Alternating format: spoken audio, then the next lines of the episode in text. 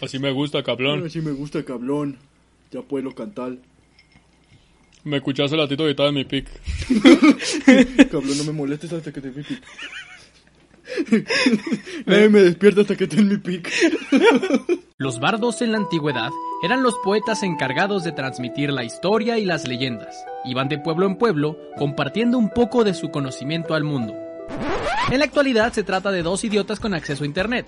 Los bardos de la historia con Lechovisa. Biografías e historias de la historia. Amigas, amigos y amigas de Lechovisa, bienvenidos a Los Bardos de la Historia, podcast donde cada martes platicamos alguna biografía, un momento histórico o alguna serie de datos lo suficientemente interesantes como para aportar nuestros comentarios de dudosa certeza histórica.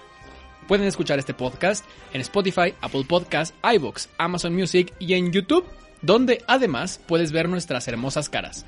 Mi nombre es Diego Gabriel Villanueva Díaz. Mi CURP es B y... No, no, no sé. Y como cada semana me acompaña Sergio Villagrán. ¿Cómo estás, mi cabrón? No, pues ye, ye, ye, ye, ye. Ye, ye, ye, ye. Ye. ¿Estás en tu pick? Estoy en mi pic. Ah, cabrón. cabrón. Cabrón. Ah, en serio, güey. Estoy en mi pic, cabrón. Sí, Me levanté como, como que me sentía yo en Me- mi pick. Me levanté y ya estaba en mi pic. Y dije, hoy va a ser un buen día porque hoy se graba Los Bardos de la Historia número 49. Fue lo 59. primero que dije. Chingada madre. Ya me agüité. ya me agüité. Ya no sea, estoy en mi pick. A mamar, cabrón. Ah, pues, eh, para quienes no lo sepan, en este podcast, cada semana, alguno de los dos presentadores, estas caras angelicales que tienen frente a ustedes, prepara una historia, una serie de datos que la otra persona desconoce y abordará tal suceso de manera jocosa, a veces curiosa, Pero generalmente sexual. pero generalmente perturbadora, ¿no? Si algo somos, somos amarillistas. Nos Eh, mama la farándula. Exactamente.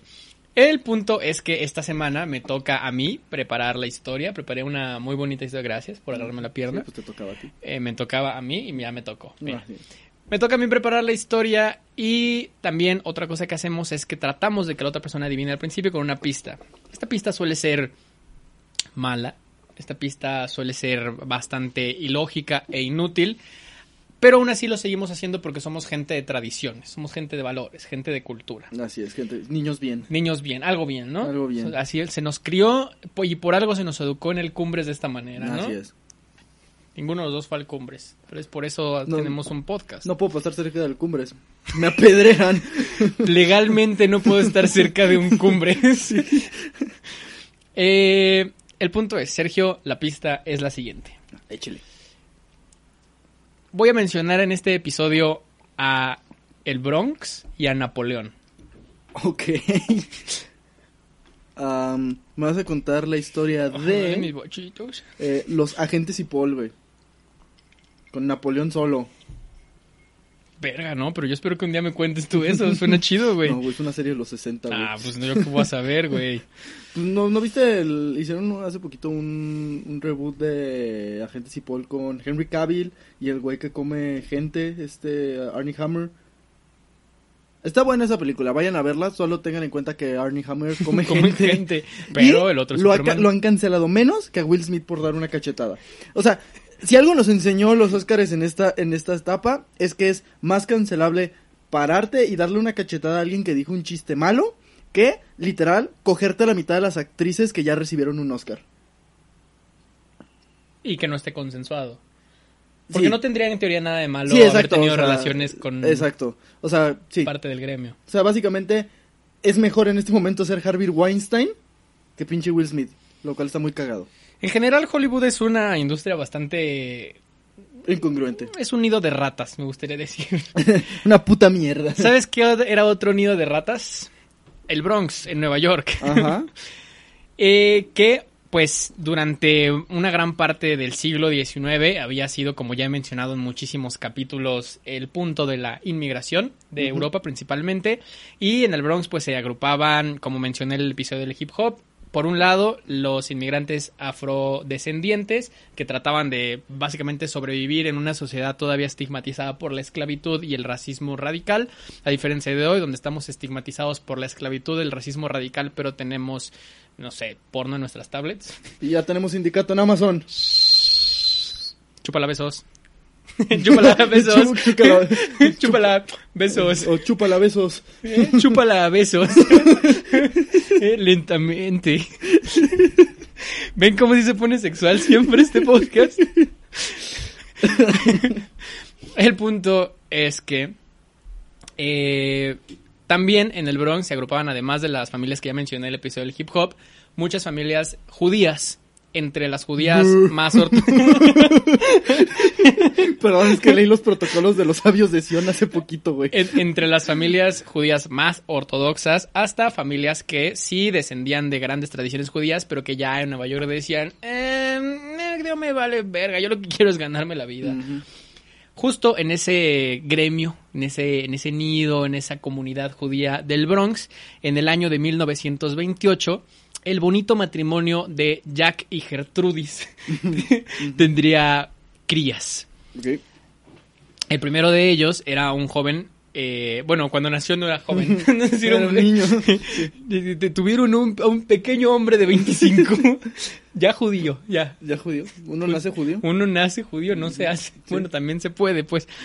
Pero el punto es que eh, Jack era descendiente de polacos judíos, austriacos, rumanos. De todo. Sí, Jack era descendiente del grupo B de la Eurocopa. Sí. Y Gertrudis era descendiente de judíos austriacos, ambos de una gran tradición judía. Jack había estudiado medicina y se había especializado en medicina homeopática en la Facultad de Medicina Homeopática de Nueva York, un año antes de que naciera su primer hijo, Stan. Eh, años después, eh, precisamente seis años después, nacería la segunda hija, Bárbara, que era Bárbara, pero que de ella ya no vamos a hablar. Eh, esta, esta familia, al ser o venir de una descendencia judía eh, de bastantes recursos económicos en Europa, mantuvieron un poco de eso y además al Jack tener estudios especializados. Perdón, es que me da risa cuando dicen el Diego, la... Pero no era en ese contexto, la, la gran María, ma- Bueno, El Jack, Jack tenía estudios especializados, cosa que en esa época era como ser Dios. todavía... Pues sí. Entonces, la verdad es que eran una familia de recursos en el Bronx. Pese a eso, su hijo mayor tenía muchísimos pedos en la escuela, principalmente porque le parecía muy aburrida. A pesar de que demostró un gran coeficiente intelectual, no iba a clases. No, no era como que le iba mal, simplemente decía, "Mm, nah, Qué se- hueva. Se aburría. Pero desde muy pequeño mostraba interés por la literatura. Particularmente leía y se adentró en todos los mitos griegos y romanos. Como libro vaquero. Como el libro vaquero. Se adentró en los mitos griegos, romanos, las fábulas de los hermanos Grimm y Condorito, el último por confirmar. Eh, sus padres lo mandaban en vacaciones con eh, literalmente sus tíos de Bel Air. ¿no? ¿Sabes de qué me acuerdo de Condorito? ¿De qué? Que el pueblo donde vivía se llamaba Pelotihuele. Y es lo único que me acuerdo de Condorito. Me acuerdo que su novia estaba acá bien bonita. no mames, ya, güey, ya. A hablar de Condorito hoy, güey. Eh, durante unas vacaciones inclusive lo mandaban a California con parientes para que pudiera como ponerse las pilas, eran como parientes más estrictos supuestamente, pero en realidad eran parientes principalmente un tío que era más bien borracho y que lo llevaba a pasear por todo Hollywood y eh, eh, vives en Nueva York, en Hollywood, y Sí. no, o sea, no había realmente tanta presión. Su padre, al eh, tener como un poco más conocimiento sobre el tema educativo, pues él había sido básicamente la única persona en la cuadra que ha habido en la universidad, era más fácil que reconociera el talento de sus hijos y en el pequeño Stan le enseñó a jugar ajedrez a los 12 años. Para que se consiguiera chavas. Para que ligara, cabrón. No, mi hijo, usted con esto va a mojar la brocha como pintor de cómics. Se va a remojar, No, mi no, cabrón. no, no tiene usted una idea. Va a, va a venir a decirme, papá, usted es que médico cúreme que ando seco. va a decir. Sí. Le va a salir arena, mi cabrón. Eh, Fue con este aprendizaje del ajedrez que descubrió dos cosas. Era muy bueno para el ajedrez y le mamaba aprender y obsesionarse con cosas nuevas. Se obsesionó con el ajedrez al punto en que era el mejor jugador de su escuela. Después se obsesionó con la música jazz al punto de comenzar a tocar la batería y hacerlo muy bien y empezar a improvisar después en algunos pequeños grupitos de su escuela. Se, se obsesionó también después con la fotografía por una cámara que había en su escuela y se volvió inclusive el fotógrafo oficial. O sea, un poco lo que no tuviera que ver con la escuela tradicional eran talentos que él agarraba, se obsesionaba y los hacía bien. En ese momento. Uy, ahorita regresamos. En ese momento, eh, eh, dejó un poco de lado el jazz y se centró en sus dos principales como aficiones. Por un lado estaba lo de la fotografía, que pues sí, le gustaba mucho, pero era muy caro el no sé rollo. quién sea, pero tengo algo claro. Su siguiente afición no era coger, güey. Le mamá levantar morritas, ¿no? Ajá. Obsesiones buenas, ¿qué es eso las matemáticas, no? Le gustaba mucho la fotografía, el pedo es que para fotografiar necesitaba también comprar rollos eh, fotográficos y eran bastante caros. Ujú. Los poquitos que tenía los revelaba en un laboratorio de su vecino. Tenía un laboratorio para revelar fotografías, que era muy común en la época. O sea, no era como, "Eh, tengo una laptop y pásame la SD. Sí, ahorita un cabrón que tiene laboratorio para revelar fotos es un pervertido, güey. No, no hay punto. O sea, no hay Cuando de pienso otra. en esos güeyes, pienso en la, en la película esta de, de Robbie Williams. Robbie Williams, el que le toma Sí, fotos sí. a las familias, sí, tal cual. Es así. ese güey, ¿no? Eh, o eres un hipster sasasasasasasaso, pero si eres hipster, no tienes casa. O sea, no tienes casa propia como para poder modificarla. Sí, no, vas, vas a, a- a Fotoclub Ajá. en el centro o algo así. güey. O a la casa de tu vecino rarito, güey, pero ese es el único que tiene. Que en la estudio. época pues era como, pues es el otro morro de varo y sus papás tienen un laboratorio. Ujú. Pues ahí vamos a revelar Y los dos. toma fotos a las chavas que no se dan cuenta. Y de repente, bah, no sé, hemos tomado fotos mientras nos manoseamos. Como en, en el efecto mariposa, güey. Oh, qué turbia está esa escena, Sí, güey. es una buena película. El punto es que para ganar dinero y comprar sus rollos de fotografía, iba a jugar ajedrez con los viejitos del Washington Square Park, Ujú. Donde primero jugaba un par de partidas fingiendo que era muy malo, después les apostaba 25 centavos de dólar y les ponía una putiza. A- Aplica a la de George. Aplicaba a la Josh, güey, literal, güey. Entonces ahí se iba entre los par- el, el Washington Square Park y dife- diferentes clubes de ajedrez que tenía que ir variando porque la gente se aprendía su táctica. Entonces dejaba ir durante unos dos meses para que fuera gente nueva y volvieran a caer. Se graduó de la preparatoria en 1945 y tiene toda la intención de entrar a la universidad, pero justo 1945 pues es un año bastante particular en la historia Se de la humanidad. rodilla. Se chingó la rodilla. No. Justo en ese momento regresaban un chingo de norteamericanos a los Estados Unidos con becas del gobierno para estudiar y acapararon todos los lugares de las universidades. Qué mamada, ¿no? De que, güey, yo, yo le chingué toda la vida y tú lo que tuviste que hacer es matar, es matarme a varios japoneses. O sea, Pero qué tal que te decía, arre, el puesto de la universidad, tú y yo, una putiza. Ay, güey, pues nomás, nomás, güey. Si era un cabrón que regresaba de la, de la No me guerra. decías, Ajá, es- llegabas con una olla y pum, y el güey, ay, no mames. inflabas un boink, lo pisabas. Y el güey, no, no, mames, no mames, Pearl Harbor. El PTSD es algo muy serio. Entonces dijo, ¿saben qué? Su universidad se la meten por el culo. Ajá. Y se volvió Me valen verga los veteranos de guerra. ¿Qué tiene de bonito haber matado a otro japonés? y se volvió autodidacta. Entonces dijo, ok, ya sé hacer poquitas cosas, entonces me voy a encontrar chambitas. Y eh, empezaba como ya a tener un poquito más de dinero porque trabajó en tiendas locales, compraba más y más rollos de Y fotografía. estafaba señores. Estafaba señores. Entonces empezaba a tomar fotografías de lo que fuera, güey. Hasta el punto en que le vendió muchas de esas fotos a la revista Look, una revista que en la época hacía principalmente fotoreportajes. Y ah, se llegó a convertir en el fotógrafo de planta de la revista. En 1946 se publica su primer repor- reportaje llamado Una historia corta desde el balcón de un cine. Y era básicamente la historia de una pelea entre un hombre y una mujer de un departamento frente al balcón del cine, durante la cual el hombre recibía una cachetada que lo tomaba por sorpresa. Y son como las cuatro fotografías del hombre así de... Cuando, o sea, en defensa del hombre, ¿cuándo esperas una cachetada? Sí, no, Una, una cachetada siempre es, siempre es una grata sorpresa. A menos que estés presentando los Oscars. A menos que estés presentando los Óscares. A menos de que hayas, hayas escrito un chiste sobre pelones que dijiste, les va a mamar. No, les va a mamar. No no, me mamé.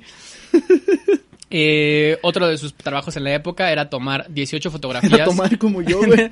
Tomó 18 fotografías de varias personas en la sala de espera de un consultorio dental y lo llamó La Paciencia. Y pues la gente mamadora de la época le mamó, porque como, oh, retrata la vida diaria del A norteamericano. La de la época y a la de ahorita, güey. Sí. O sea, es como esas, esas cuentas de Instagram que tienen este 12 millones y es como mi caca. y es como, no mames. También eh, intentaría tomar cualquier foto que pudiera, por ejemplo, de peleas de box de la época. Eh, fotografía de combates, por ejemplo, otra obra para la revista Look era Prize Fighter. Era un combate entre Walter Cartier, que era un gran boxeador de la época, y quien fuera el retador neoyorquino Un del canguro. momento. Para cómo manejaban las cosas en esa época. Walter Carter y King Kong. De los 70s a los 90s, los boxeadores no pelearon entre boxeadores, Sí, no. pelearon contra los Beatles, contra King Kong, Hulk Hogan, Hogan, Godzilla, Mr. Elvis. T. Elvis. Ya con un poquito más de dinero en el bolsillo, Stan dijo, voy a hacer, voy a tomar una decisión financiera inteligente y se casó con su amor de secundaria, Toba. Toba. Toba. Toba. Toba Metz. En 1948. Irían a vivir entonces a un pequeñito apartamento en Greenwich Village en la Sexta Avenida. Cosa que era pues bastante bien porque para alguien que apenas estaba empezando a jalar vivir en Manhattan ya era pues, Ya era algo. Sí, seguramente le debes el culo al Coppel, pero Sí. estás viviendo en Manhattan. Pero en ese entonces podías, o sea, Sí, porque no existía el Coppel todavía. ajá. Ese es el pedo. Exacto. Ya le dejo el culo a Coppel. Y todavía no existe Ajá, Coppel. Ya ¿qué- me están marcando, ¿Qué güey. riatas es Coppel? No, no, sé. no quieres saber, No sé. Eh, este güey, entonces, dejando un poco... Ya, ya estaba afianzado como fotógrafo, pero seguía teniendo como este gen de querer ser el mejor y se emputaba cuando veía que alguien era mejor que él en algo. Por ejemplo, empezaba a ver a fotógrafos que cubrían a los Yankees de Nueva York, se emputaba porque eran mejor que él en cierta cosa, entonces se metía al estadio, tomaba fotografías y le empezaba a mandar fotografías gratis a los periódicos No, lo deportivos. que, lo que sería ese cabrón si viviera ahorita, güey, que tú crees que eres bueno hasta que lo googleas algo en Japón, güey. Sí. Así de que niño juega Smash en Japón y los ves dices, no soy bueno. Fue entonces cuando se obsesionó por absolutamente cada fotógrafo que pudiera, desde los que trabajaban en el cine hasta los que cubrían a los Yankees, hasta los que cubrían a los banqueros en Nueva York. Veía cada fotografía que podía, la analizaba, la criticaba y luego intentaba superarla. Se iba haciendo cada vez de un nombre más importante en las revistas locales y también iba a los grandes almacenes de cámaras para platicar con los encargados y buscar dos cosas, ver si había rollos abandonados de fotografías que pudiera estudiar y conocer físicamente cada cámara que pudiera. Saber cómo se sentía en la mano cualquier cámara de la época. En esa época conoció a Alex Singer, uno de los encargados. Casi, muy cerca de conocer a Alex. Singer, un Alex Singer que le dijo, Wonder and then, ¿Sabías tú que yo escribí la canción de la que la Capsule? a veces no siento que me encanta tener- Señor, esto es una tienda de fotografías. Por Perdón, favor, váyase. perdón, pues es que a mí, o sea, ¿qué tiene de malo que no me guste el reggaetón? Che, güey, o sea, que no- nadie le está- preguntó, ¿no? estás comprando de que unos pinches condones en el Oxxo y el cabrón atrás. ¿Sabías tú que yo escribí un, un, un jingle para unos condones que era como mm, M-Force, mm, M-Force? No me lo compraron. Estaba de la verga. Bueno, Entonces Alex Intec. este ¿qué no le era Alex ese Singer, que era Alex Singer. Trabajaba en una justa de esos eh, almacenes de fotografía. ¿Cómo, cómo no va a ser canta- cantante, güey? No, no, no era cantante. Eh, trabajaba en estas oficinas de, de alm- almacenes de fotografía, perdón. Y además, pues conocía a mucha gente del medio que le metía como más leña al fuego de, de este morro, así de que, güey, la raza está haciendo esto. Ya, ya saben que ese güey era bien obsesivo Y era como, uy, no mames, hay un cabrón que grabó una película con su iPhone, güey. Justamente en la época decía, un fotógrafo que le competía mucho a Stan en la época, había hecho un primer como mini documental fotoreportaje. Ujú. Y dijo, sí, de hecho, le dijo a Alex Singer, cualquiera puede hacerlo, solo te tomará como cua- 40 mil dólares. Es lo bonito de ahorita, güey. Stan agarró su bolsita, tenía 1500 en ahorros. Así que dijo, chingue su madre, lo hago con 1500. Pues sí, güey. Entonces decidió hacer un cortometraje documental sobre justamente Walter Carter, que era un boxeador a quien ya conocía en la época y a quien había fotografiado y escrito. Entonces simplemente se llevó a uno de los periodistas de la revista, dijo más o menos hazme un guioncito de lo que estoy fotografiando, alquiló una cámara y produjo un pequeño documental blanco y negro de 16 minutos llamado Day of the Fight. Este sería el primer crédito cinematográfico para Stanley Kubrick. Oh, no mames, vamos a hablar de box. Una vez peleando con los canguros, Walter Carter. Es la historia de las peleas contra canguros. O sea, Walter Carter es Stanley Kubrick. No, Walter Carter era el, el boxeador a quien fotografiaba. quien era compa también y lo dejaba entrar y por eso pudo hacer su mini documental. ¿Cómo se llama Stanley Kubrick? Stan Lee Kubrick, hijo de Jack. Sí se llamaba, sí se apellidaba Kubrick. Sí, Solo ocultaste ese dato para mí. sí. Te odio, güey. ¿Por qué me mentirías así? Somos amigos. Bien ofendido. Me hiciste quedar como un imbécil. Gente, no le crean a este hijo de puta. Yo sé quién es Stan Lee, de verdad. Yo me vi películas del cabrón. Eh, el punto es que Se va a quemar. Ahí está. Eh, tuvo éxito lo- local, ese pequeño documentaje, y Kubrick se emborrachó de poder.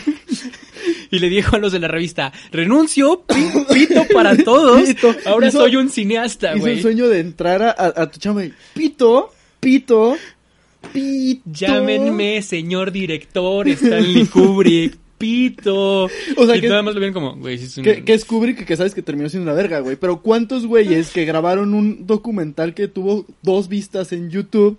Ya, es como si los otros, güey, a huevo, nuestro podcast lo escucharon 100 personas. Deja voy y le pinto dedo a mi jefe, güey. ¿Sabe qué? Pito, ayer hice un podcast y lo escucharon 10 personas. Usted me va a extrañar, pendejo. Usted a mí, yo a usted no, ya ni me acuerdo cómo se llama. ¿Don Pendejo era? Nos vemos en las estrellas. ¿Eh? O en la Pito. Junta de Conciliación. Todavía me deben mis vacaciones, Eh, pendejo. No se me pito, olvide. pito, ¿Eh? Pito. ok, el sueño, ¿eh? Bueno, le pintó pito en la cara a los de Luke y empezó a visitar a cada cineasta que viviera en la ciudad de Nueva York, haciéndole todas las preguntas que pudiera sobre los aspectos técnicos del cine. Este güey era un obsesionado de cualquier cosa que se le cruzara y en ese momento lo que se le estaba cruzando... Puta, gracias, güey. Y en ese momento lo que se le estaba cruzando era la época de oro del cine estadounidense Uh, con Pedro Infante y Eh, durante esta época le dieron muchísima confianza para entrar como a ver los sets, a ver cómo se estaban haciendo las películas en la, en la época, ante lo que él decía, no sé nada sobre películas, pero sé que puedo hacer algo mejor. pero sé que puedo hacer algo. Literal, Qué es la frase de Stanley, güey. Fue entonces... Es como cuando entras a una chamba, güey, de un giro así bien raro, güey, de que es una petrolera. Pon tú, güey, entras a Pemex. No sé, un pito, un pito de sacar petróleo. Pero lo voy a hacer mejor que tú, mamón. ¿eh? ¿Sabes qué les dije en mi último trabajo? Pito. Pito. es cuestión de tiempo para que ustedes les diga Pito. pito. Hizo entonces su primer película, Fear and Desire, un drama bélico que le mamó a la crítica porque están bajita la mano, se había convertido en el mejor fotógrafo de Nueva York. Pero eh, no vendió una mierda porque el guion no estaba nada trabajado y era muy lento, güey, porque todo lo hacía con imágenes y casi ni le metía el diálogo. Sí, o sea, porque era fotógrafo, no era cineasta, no, no era escritor, vaya. Después de eso hizo Killer's Kiss, un policial que ya vieron más personas porque el policial estaba muy de moda y todo el mundo lo mamó por el trabajo de cámara, pero ahí el pedo es que la actuación era muy mediocre. Conocería en una partida de ajedrez de su querido Washington Square Park a James Harris, con quien después de un torrido romance, no sé qué, quien se volvió su gran amigo y terminaron fundando Harris Kubrick Pictures, el estudio con el que él se llevó el resto de su carrera, colaborando con otros estudios más grandes. Comprarían entonces los derechos de The Killing, una novela de la época, y lucharían por estrenarla en cines. Para esto se trasladaron a California. Sí. Y aquí suena Tupac. Así. Stanley Kubrick y Tupac. Ajá. De dos muertos. El punto es que al llegar a California se encontró con que el sindicato de Hollywood no le permitía ejercer dos roles técnicos, entonces no podía ser director y fotógrafo al mismo O tiempo. sea, es como de, no, no, no, tienes que contratar gente, mínimo 50 personas en locación. Básicamente. Entonces se vio obligado a contratar a Lucien Ballard, un fotógrafo que ya ha trabajado con varias películas en el momento. Y te voy a decir, conocido como el chino Lubeski, chinga tu madre. Pito Lechu. Pito Lechu como la revista. Look. Pito. No existe el chino Lubeski, es el chivo. ¿Eh? Pito, me hiciste quedar como pendejo otra vez. No, no, no, no, voy a romper récord de hacerte quedar con pendejo hoy. Grabarían durante 24 días de rodaje en los que aproximadamente habría 25 peleas entre Kubrick y el fotógrafo. No se ponían de acuerdo para un pito y no fue nada popular la película. aunque a los estudios le despertó cierto interés. Fue entonces cuando pidieron el teléfono de Kubrick desde las oficinas de la Metro Goldwyn Mayer. Uh. La MGM, Arena. No, Arena no, pero así de vez en cuando boxean. La MGM, la de León. Empieza la película de cegar. Ah, Y lo contratarían para Paths of Glory, su primera gran oportunidad en Hollywood porque ahí tendría la oportunidad de dirigir un bélico que siempre vendía y dirigiría a Kirk Douglas, uno de los grandes actores de la época. eran los 60, ¿no? No, no, no, estos son los 50. Qué cabrón cómo las películas de guerra seguían siendo como muy, eh, pues vistas por la raza, cuando neta veníamos de una guerra de verdad que estuvo bien culera. No sé, o sea, se me hace culero. Yo, yo sentiría, es como, es como ahorita que están haciendo contenido del COVID. Sí, Y digo, güey, lo último que quiero ver es al Good Doctor de que, ay, tengo autismo y ahora tengo COVID. No mamen. Eh, de hecho, eh, en esta película, al ya tener un poquito más de dinero, Kubrick dijo, bueno, ya al parecer tenemos presupuesto, vamos haciendo una escena de batalla.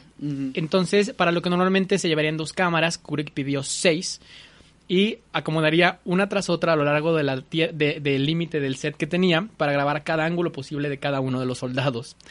Con cada cámara capturaría un campo específico y numerado y tendría cientos de extras a quien uno por uno le asignaría la zona en la que debía caer muerto. Si, si- si te caes para el otro lado, pendejo, Me cagas la toma. te mato. Sí. De verdad.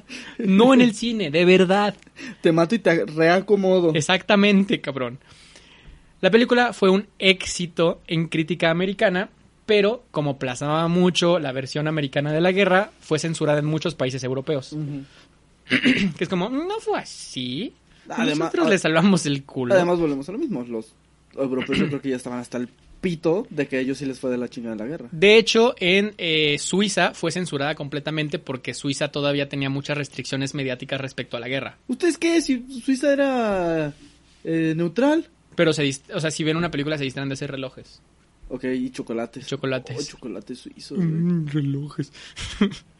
Después del éxito en la crítica americana de Paths of Glory, un actor en particular quería trabajar con Stanley Kubrick y le dijo a la Metro Goldwyn Mayer que su siguiente película solo podía ser con el director. Hablamos de Marlon Brando, quien según muchas listas y mucha gente y gente que mama el cine es el mejor actor de la historia, que es totalmente subjetivo, pero sí está ahí, o sea, tiene un montón de, de interpretaciones. Difiero, nunca Muy hizo, icónicas. nunca hizo cine de ficheras, güey. No, de hecho sí. Ah, verga, no, entonces sí es, güey. Entonces, no, eso ya sí lo lo pone un paso adelante. Brando diría del director. Stanley es mm, inusualmente perceptivo y delicadamente sintonizado con las personas. Tiene un intelecto hábil y es un pensador creativo, no un repetidor. No También un reco- Marlon, Marlon Brando era un perro mamador, güey, Sí, pero, sí. pero don perro mamador, güey, además... Marlon Brando prácticamente inventó el- la actuación de método en Hollywood, güey. El otro día vi un tweet que tenía mucha razón que decía, güey, ¿por qué siempre los actores de método actúan como gente culera? Porque nunca puede ser, güey, su actuación de método fue amar un chingo, güey. Así de que, güey, el vato llegaba, abrazaba, nos traía donas, güey. El- eh, así cuando, así de que Tom Hanks cuando Solo hizo- ubico uno. ¿Quién? Eh, Robbie Williams en Patch Adams. Ah, ok, ok. Pero que es el good guy. yo tengo un pedo con la actuación de método. Ya. Porque, eh, y, y de hecho, está, o sea, estuve leyendo sobre eso y hay muchos actores que les caga la, la, la- la actuación de método porque dicen, güey, ¿por qué no intentas actuar? O sea, sí entiendo que es el Sí. pedo como para meterte en el personaje, pero también, o sea, no, no digo que esté mal, son métodos, pero sí creo que eh, para mí tiene mucho más valía el pedo de, güey, neta puedes representar un sentimiento que no entiendes, que no sientes y que, que, que es- francamente te es ajeno y lo puedes representar de una manera tan fidedigna simplemente con tus habilidades histriónicas. Que claro, o sea, hay, actu- hay de actuaciones a método, de actuaciones de método. Está el pendejo de Jared Leto que "Ay, le mandé una reta a esta pendeja, la güera, porque, porque soy el Joker y traigo pedos a, a este Daniel de Lewis haciendo actuación de método para meterse en el personaje de Lincoln. O sea, Simón. ahí está la, la diferencia. Justo como eh, paréntesis dentro de la historia, Marlon Brando existió en Hollywood en una época en la que había mucho ese choque, porque el güey, si bien venía del teatro, sí estuvo muy involucrado por la actuación del método que después llevó a cine, cine donde había mucha gente que venía del teatro más shakespeareano, que es como un poco lo que dices, es como no necesito meterme tan a mandarle notas a mis familiares, act, solo actúa. Ajá. Y eh, digo, yo no, yo no estoy como ni a favor ni en contra. Creo es, que la es un única debate manera. muy interesante, la neta. La única manera de defender lo que yo tendría es que justamente estos actores venían de una escuela teatral y lo que Marlon Brando, inclusive Marlon Brando, Al Pacino, gente del Actor Studio, que es como la escuela de estos actores de método en Nueva York, dicen es lo que nosotros hacemos, lo hacemos de esa manera porque cuando estás en el teatro, la gente entiende que está en el teatro y entiende las emociones del teatro y además tienes que escenificar magnificado para el público. Cuando estás en el cine, la idea de estas personas es que la, la persona que está viendo la película no se sienta como parte de una audiencia, sino que se sienta en primera persona parte del filme y por eso deberíamos hacer papeles más eh, reales. Creo, honestamente, que puedes hacer grandes interpretaciones, ya sea Sí. fuera o dentro del método. Sí, o sea, y, y creo que tiene que ver con... Son técnicas actorales, lo único que a mí me caga es que neta, en- inmediatamente cuando un güey hizo actuación de método, ya le quieren dar el Oscar y es como... Sí, no, no, no. O sea, no, puedes güey, o sea- hacer un algo muy pitero eh, haciendo, en, en método, como puedes hacer algo muy chingón y no eres actor de método. Eh, solo pues es maneras que tiene la gente para aproximarse. O sea, tenemos gente que no es, no es de método, no sé, como un, un eh, Bradley Cooper, Matthew McConaughey, que es como, güey, pues son una raza verdaderamente buenos actores, güey.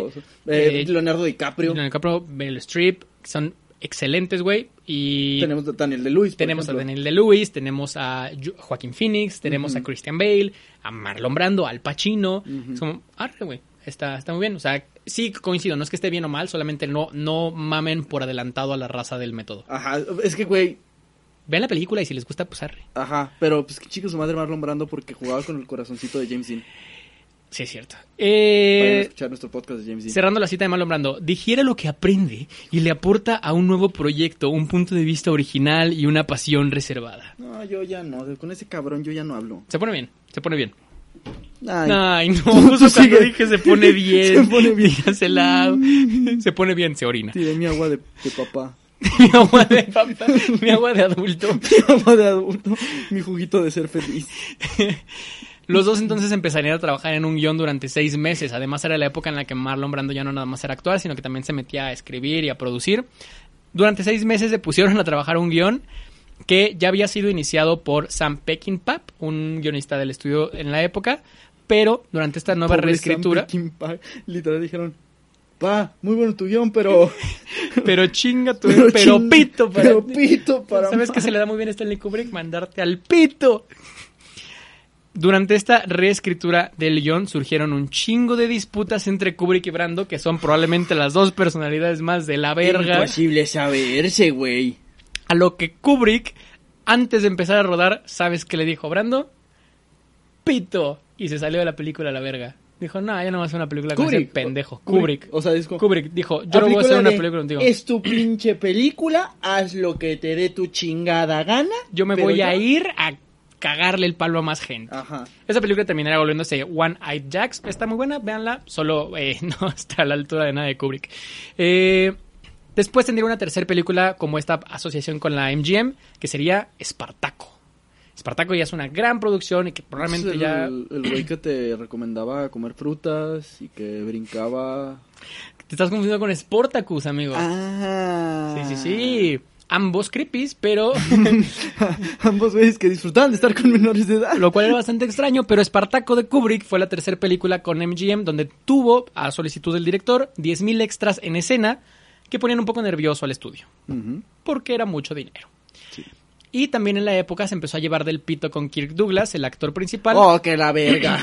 porque Kirk cada vez que revisaban el corte se daba cuenta que le seguían borrando y borrando escenas.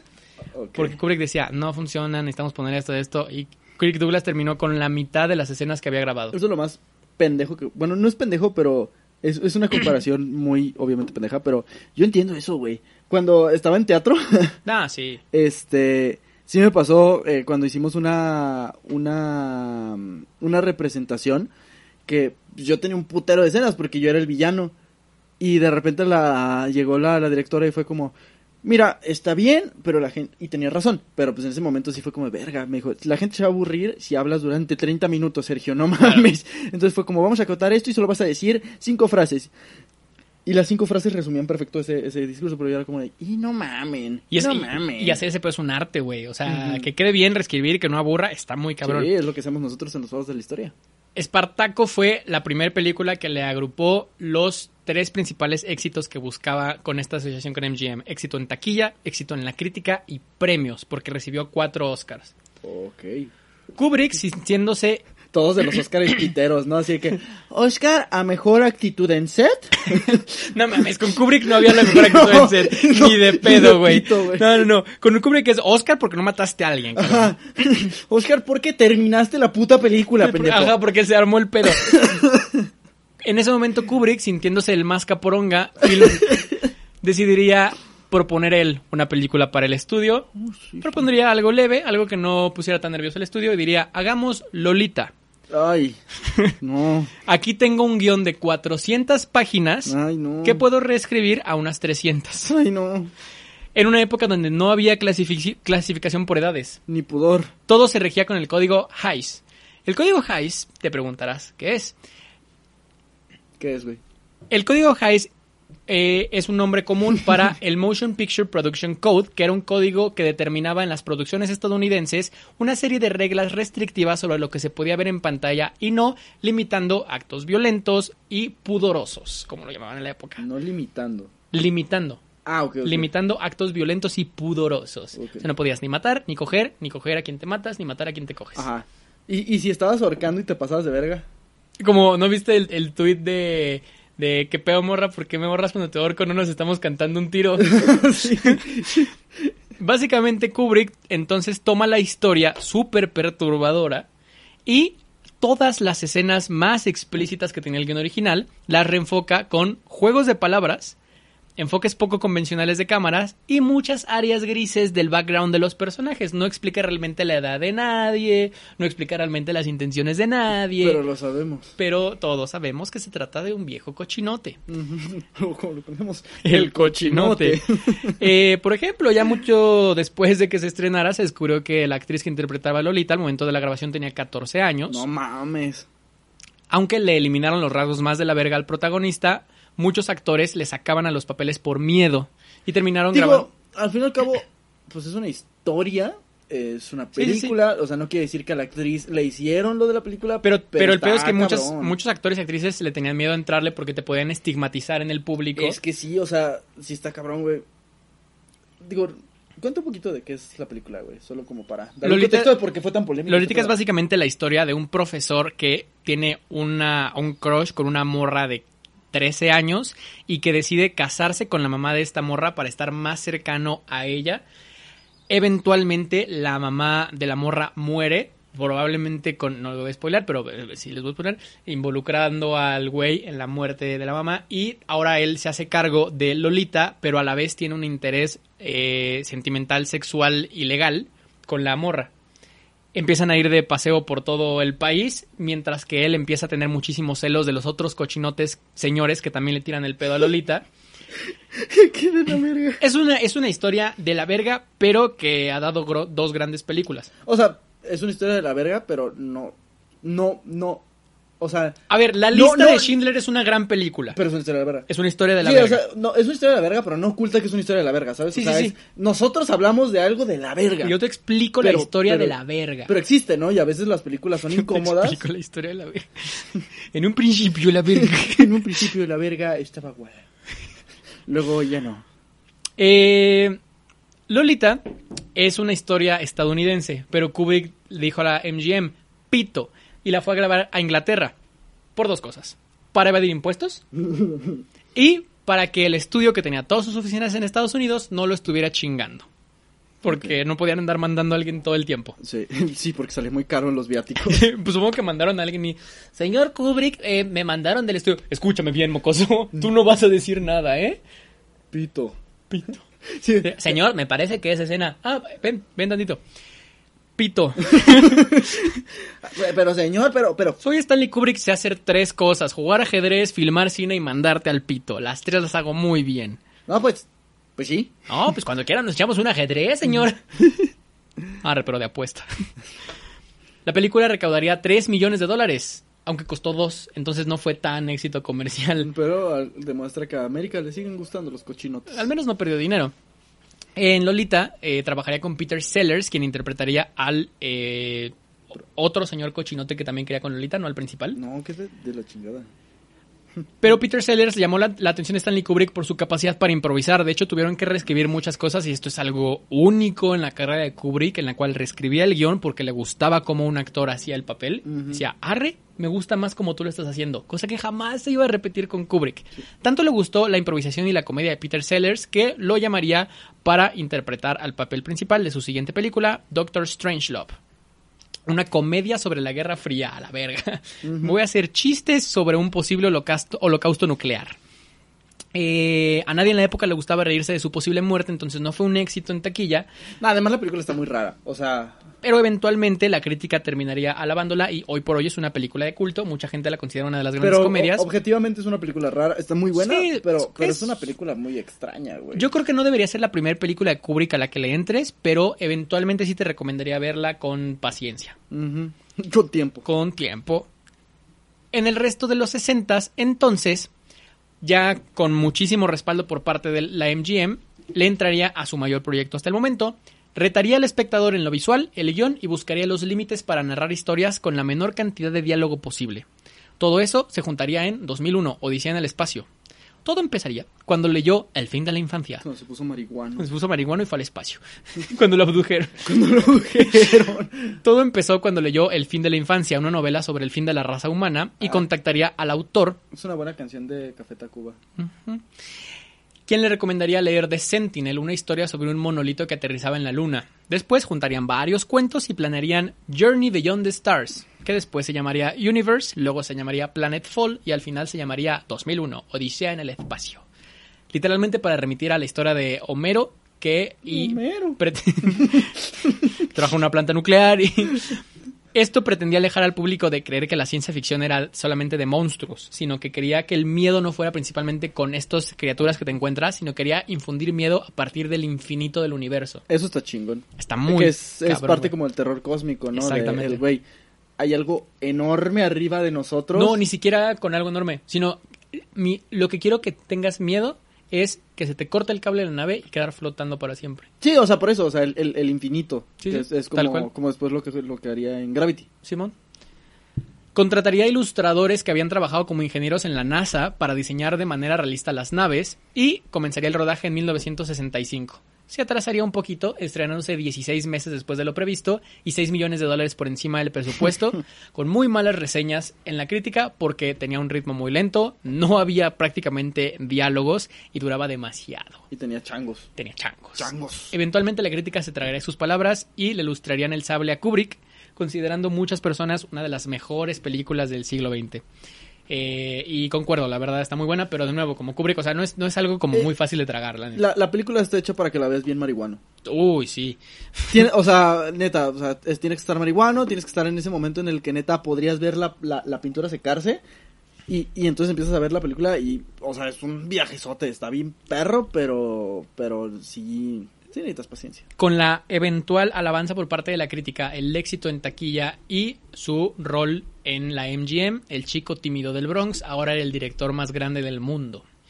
En sus producciones era guionista, editor, productor, fotógrafo y además se encargaba de las estrategias de marketing de sus películas, porque él quería que lo que él pensara se dijera en la prensa de sus filmes ahora.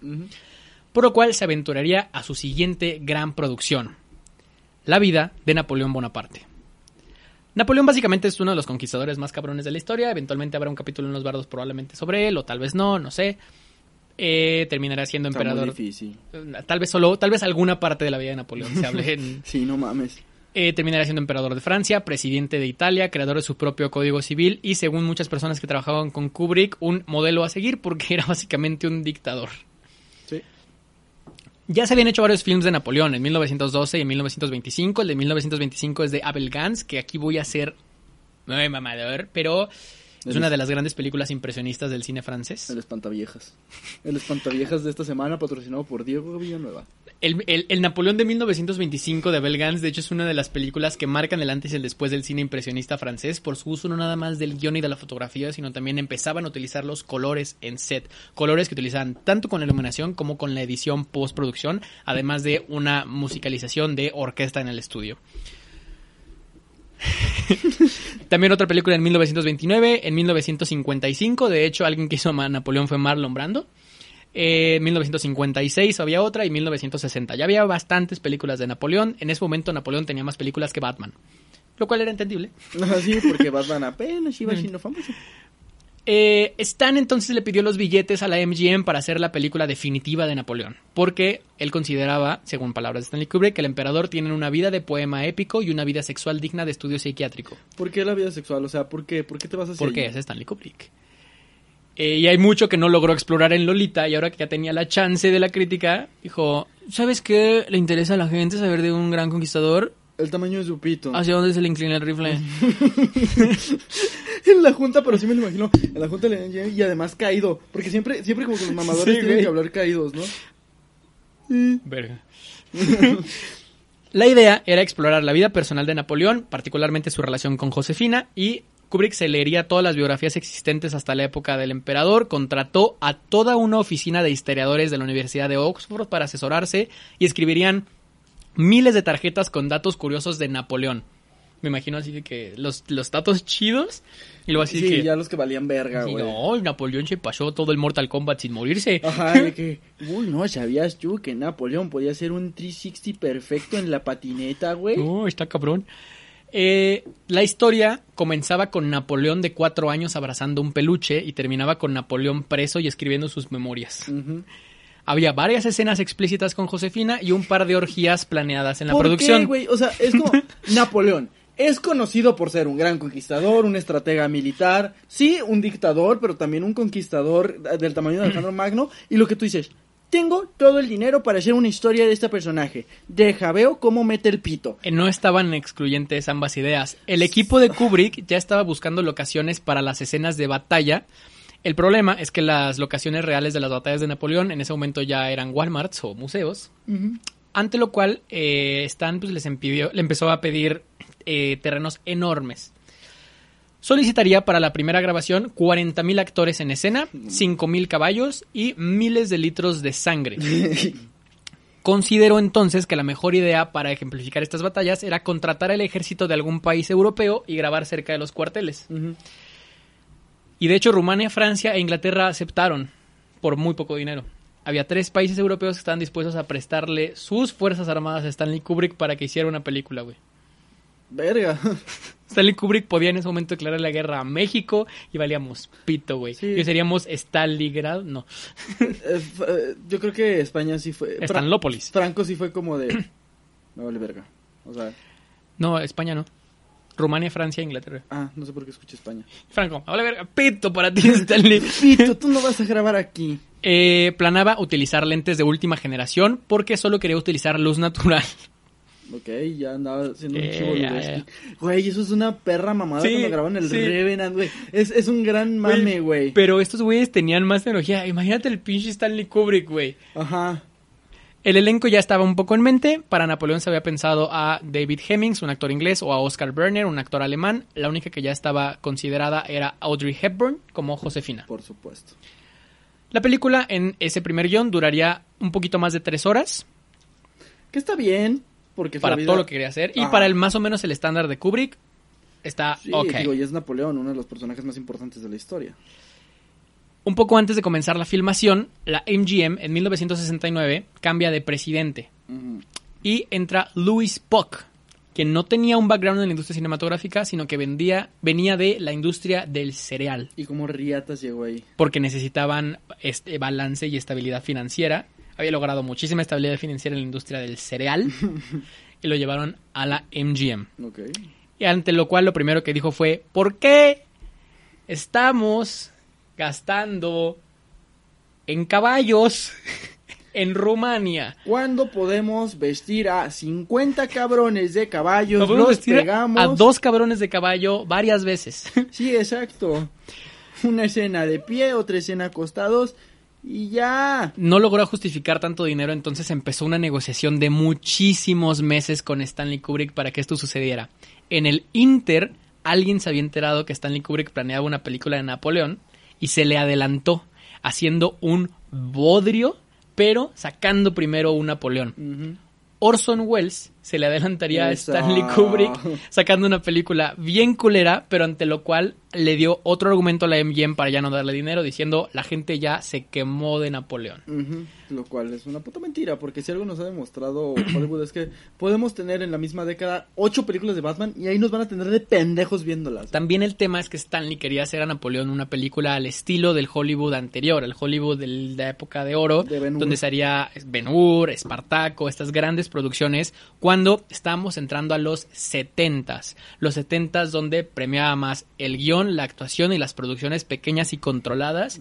Y había una pequeña pandilla en Nueva York como Coppola, Scorsese y Spielberg, que por una décima parte de lo que pedía Stanley Kubrick estaba haciendo películas que vendían mucho más y las grababa en la mitad de tiempo. Spielberg también era caro, ¿no? No, pero en la época no, güey. O sea, en la época Spielberg era de...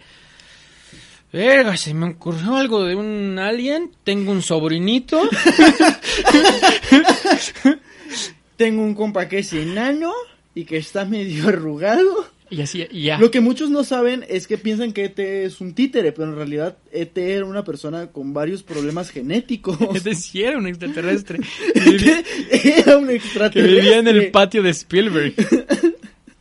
Fue entonces que Stanley, ante ver cómo la MGM se dejaba guiar por la nueva influencia del cine norteamericano, puso en práctica su más grande tradición. Pito. Pito para la, la MGM. Pito, Pito. para la MGM. Firmaría entonces con Warner, con quienes haría de nuevo otra inspiración, ¿Con una- uno o con los hermanos? con los hermanos Warner. Ah. Sí. No sé con cuál de los dos firmó, Pero, pero aplicaba porque firmaban Warner. Warner. Entonces yo decía, Warner tengo tu firma. Brothers. Warner Brother, ahí está, Simón. Yo soy Warner, un brother, ¿no? Un brother. Y tú, mi brother. ¿qué pasó, brother? Ajá, si yo soy tu picha, tú eres mi pana, ¿no? Entonces, Ah. eh, a Stanley siempre le gustaba, como a partir de una novela que le había gustado hacer una película, y dijo, arre, voy con ustedes, Warner, voy a hacer La Naranja Mecánica. Chingue su madre. Malcolm. Malcolm McDowell, eh, quien sería el principal, Alex Delarge, revelaría mucho después que Stanley, durante el proceso de la naranja mecánica, seguía obsesionado con Napoleón. No nada más con la película, estaba obsesionado a un nivel personal con Napoleón. Durante el rodaje imitaba, por ejemplo, la dieta del emperador y era literalmente un esquema militar el que tenía en el set.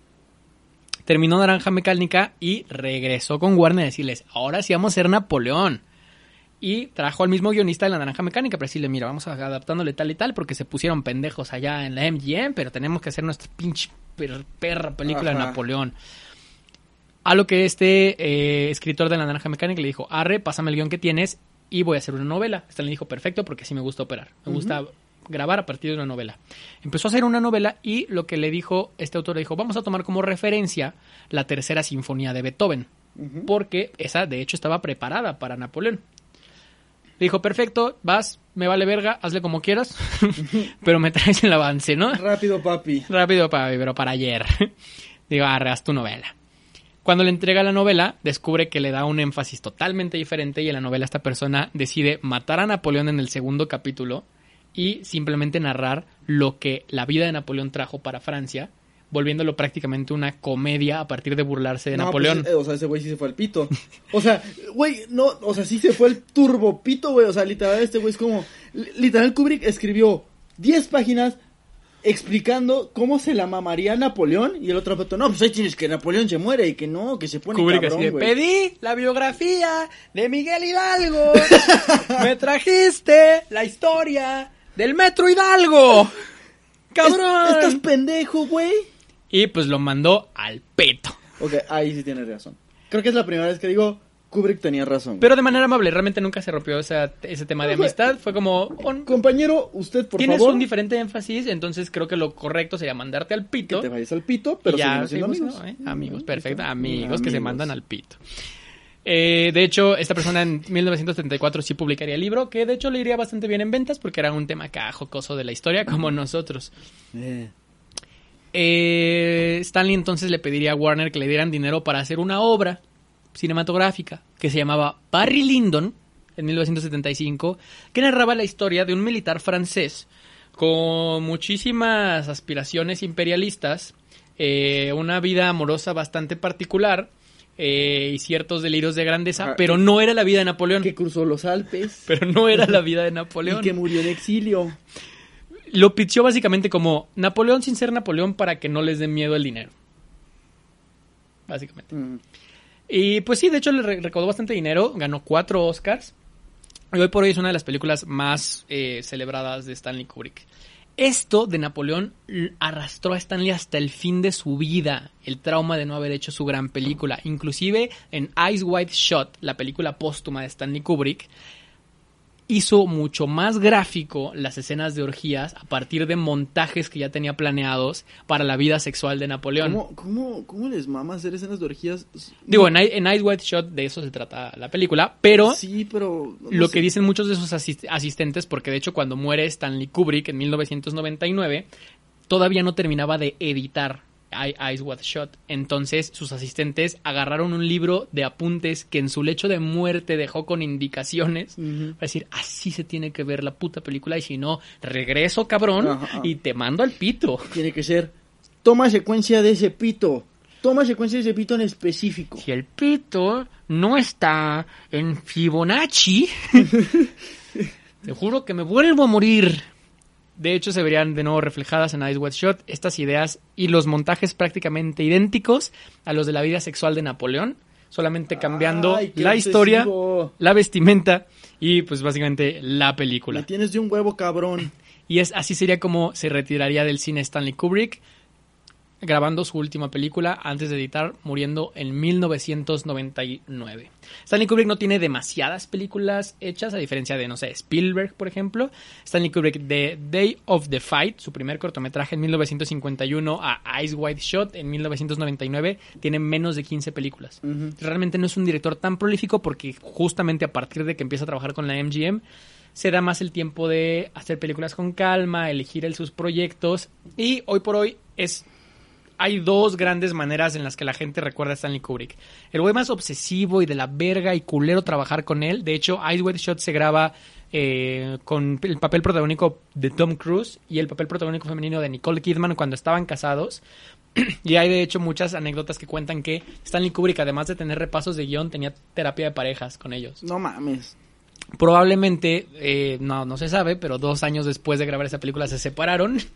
Eh, mucha gente dice que es porque Stanley Kubrick los separó hartándolos. O sea, también Tom Cruise se encontró con algo que dijo cienciología. no, es un, ¿qué es poquito, eso es un poquito antes. Sí. Pero sí, o sea, mucho dice que quemaba a sus protagonistas, a pesar de que trabajó con gente cabrona, Pues güey. a, a Shelley Duval le hizo cosas bien culeras, güey. O sea, bien culeras. O sea, además, al grado de. O sea, la morra ya tenía eh, trastorno de ansiedad. Sí. Y neta la hizo mierda. O sea, a raíz de eso la morra sí se fue a la verga. Y así es como es recordado por una parte Stanley Kubrick, por otra parte también es recordado como justo el director en el que se amalgamaron las dos épocas de Hollywood. Él todavía dirigió y tuvo éxito en el Hollywood clásico, el de las grandes producciones, pero también dirigió y tuvo éxito en el Hollywood más de autor de los 70s y 80s. Ujú. En ambos tuvo grandes éxitos, en ambos tuvo grandes fracasos y se quedó siempre con la espinita de no poder hacer esta que muchos consideran es la más grande película jamás hecha, el Napoleón de Stanley Kubrick. De hecho, eh, la Warner tiene todavía la propiedad de ese guion y le ha encomendado a varios directores después de eso que se vuelvan a hacer y es como anuncian un director en 2004 y no le dan seguimiento y luego anuncian otro director en 2009 y no le dan seguimiento y hasta la fecha no se sabe si algún día va a pasar esto, pero eso sucede con muchas obras que dejó inconclusas Stanley Kubrick. Por ejemplo, Stanley Kubrick nunca pudo realizar una película que se llamaba Inteligencia Artificial y se la encomendaron a Steven Spielberg. Steven Spielberg. Que está rara esa película. Que porque la hizo Kubrick Ajá. y la dirigió Spielberg. Sí, o sea, como que no, no, no. no Algo ahí está rarón. Ajá. Pero. ¿Sabes pues, qué le quedó chingón? El alunizaje. Sí. El alunizaje, la neta, le quedó bien, cabrón, güey. A la fecha hay gente que sigue pensando que la luna existe, güey. Es que es de método. Es de método, güey. Tiene, tiene astronautas de método. Creó un satélite que orbita la Tierra solamente para decir, ahí vamos a grabar. Y esa es la historia de Stanley Kubrick. ¿Qué te parece, mi cabrón? pinche mamón. No, bastante, güey. Y me cagan los directores que están obsesionados con grabar escenas de sexo, güey, porque hay pocas escenas de sexo a mi parecer que realmente abonan a la película, muchas solo son, mira, cogió un chingo y cogió un chingo de manera artística y es como, Mi, mi, Eh. mi maestro de teatro en, en la secundaria, que era un güey muy mamador también, de que el teatro clásico y la verga, eh, siempre nos decía, si ven que un director mete una escena de desnudos, no hay una justificación, el señor es un cochino. Yo también creo eso, o sea, porque creo que tiene más valía explicar algo de manera, eh, ¿sabes? Sin tener que mostrarlo tan explícito y puede ser muy bello y puede ser muy impactante sin la necesidad de, sin la necesidad de que neta el vato esté con el pito de fuera a media Ajá. escena, güey. Pero, pues, Kubrick era un cochino. Sí, también uno de los directores más influyentes, o sea, gente que marca que Kubrick lo influyó a un nivel trascendental, pues podemos encontrar desde Nolan hasta Tarantino, hasta los que mencionaba durante el capítulo Spielberg, Coppola, que básicamente se criaron con el cine de Kubrick y que ahora tienen ya la confianza de los estudios para hacer lo que muchas veces no le confiaban a Kubrick. Sí, además de que pues ya hay mucho más dinero en el cine Sí. y, y, pues también quizás a Kubrick le faltó hacer como un, un vergazazo de dinero. Así una película de Iron Man que tuviera un putero de varo y ya después así que, güey, ya, ya, güey, dame un poquito de ese varo y ya puedo hacer mi puta película de Napoleón con Napoleón con el pito de fuera toda la película porque por alguna razón estoy obsesionado con el pito de Napoleón. Y, hay, hay, mucha, hay mucha discusión. Hay como una escuela antigua de Hollywood que dice que los 50 es como el, el cine de oro. Y sigo, sigo, sigo un güey en YouTube que se llama Sep Films. Síganlo, es un canal muy chido de, de cine en YouTube, es un argentino. Que él dice la mejor época de Hollywood eran los 70 s En los 70 es cuando viene este cine de autor tipo Scorsese, o sea, es cuando tienes un Taxi Driver, cuando tienes un El Padrino, ese tipo de películas. Y no sé, o sea, yo sí me inclino un poco más como por el cine de los 70 Ambas épocas son buenas. La que sin duda es una buena época es esta, Es esta. para seguir a Lechuvisa Así es. en redes sociales. ¿En dónde nos pueden seguir, mi cabrón? Arroba Stanley Kubrick. Diles, güey, ya diles, cabrón. Nos pueden seguir en redes sociales como arroba lechuvisa. Estamos en Instagram, en Twitter y en Facebook. En Instagram, además, particularmente este podcast está como Los Bardos de la Historia. Pero donde nos pueden encontrar también constantemente es en TikTok como lechuvisa. Ahí si usted quiere que, que decirnos pendejos, que, que inventarnos la madre, pues ahí sí se admite perfecto. Además estamos subiendo clips de eh, podcast antiguos, de los videos que Sí, tenemos. ahí sí, ahí sí está el surtido rico para que se vayan empapando un poquito de lo que es Lechuvisa y donde también se agrupa todo es en YouTube. En YouTube estamos como Lechuvisa y están tanto los podcasts de los vados de la historia como los ensayos, como aburridos y con internet, como eventualmente más contenido que podamos sacar.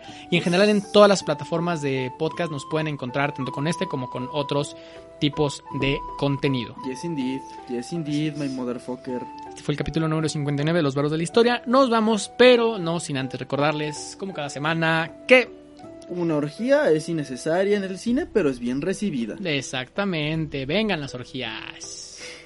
Además, ya, ya, ya puedes ir a una orgía sin el cubrebocas. Eso es lo, eso es lo chido. Sí, la neta. Porque era bien incómodo.